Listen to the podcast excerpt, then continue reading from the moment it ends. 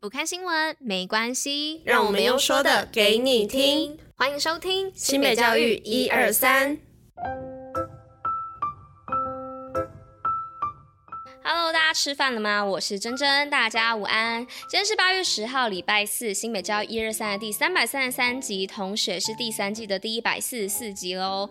那今天呢，来速报一下我们一百一十二年度的教育部体育署学校体育川剧奖哦。那新北市呢，在团体及个人奖的部分呢，共计获奖十一项哦，得奖数呢是全国第一。那首先呢是团体奖的部分是绩优机关奖，就是我们的新北市政府。那再来呢是绩优学校奖的部分是光。复高中、达观国中小以及中山国小。那再来呢是个人奖的部分，首先是教育杰出奖。那第一位呢是我们中山国小的陈伟林主任，头湖国小的王彦邦老师，以及后埔国小的萧明芳老师。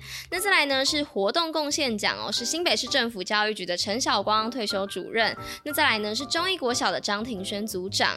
那接着呢是运动教练奖的部分，是明德高中的林芳瑜组长。那再来呢是学校体育奉献奖，是古堡家。的蔡明堂先生，那让我们恭喜以上获奖的机关以及学校，还有老师们。那接下来呢，就让我们进入今天的周末好所在跟新闻吧，Go Go！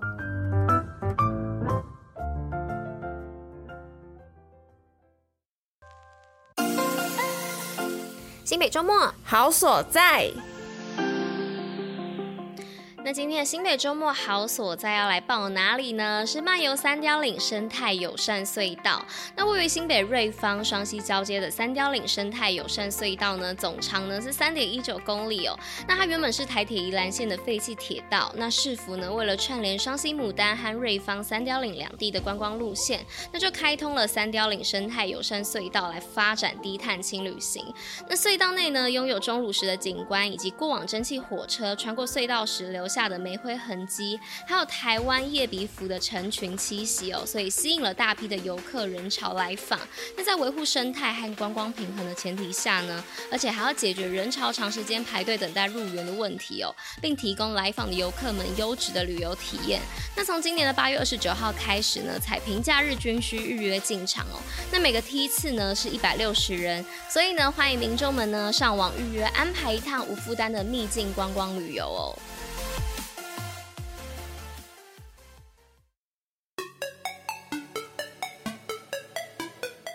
好的，那来到新闻的部分哦，感觉我今天好像声音又有点沙哑了，不管喝多少水都还是有点哑哑的，再麻烦大家今天多多包容啦。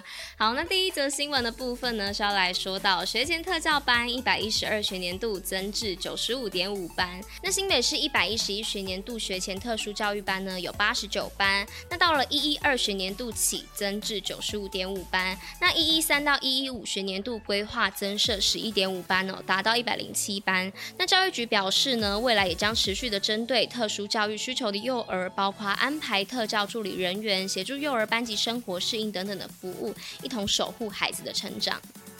那来到今天第二则新闻的部分呢，是新北市暑期书法研习营，数位一笔写好字。那书法呢是中华民族的国粹哦。那在这悠久的语言文字长河中呢，造就了风格迥异、品学兼优的书法家。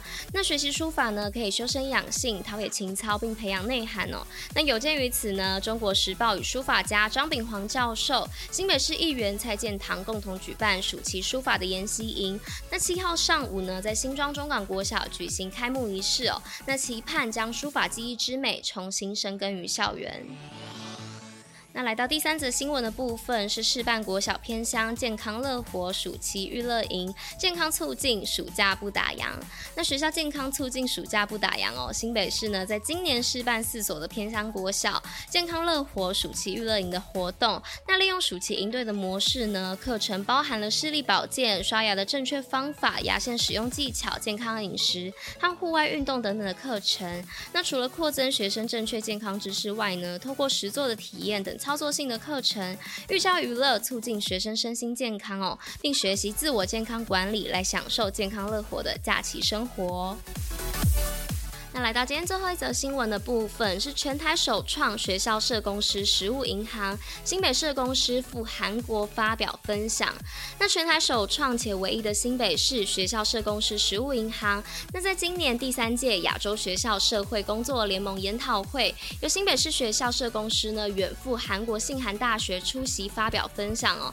那除了摄取各国学校社工师的服务经验，跟叙说学校社工师成功串联在地资源的故事，也让台湾的宝贵成果能在国际间发光发亮。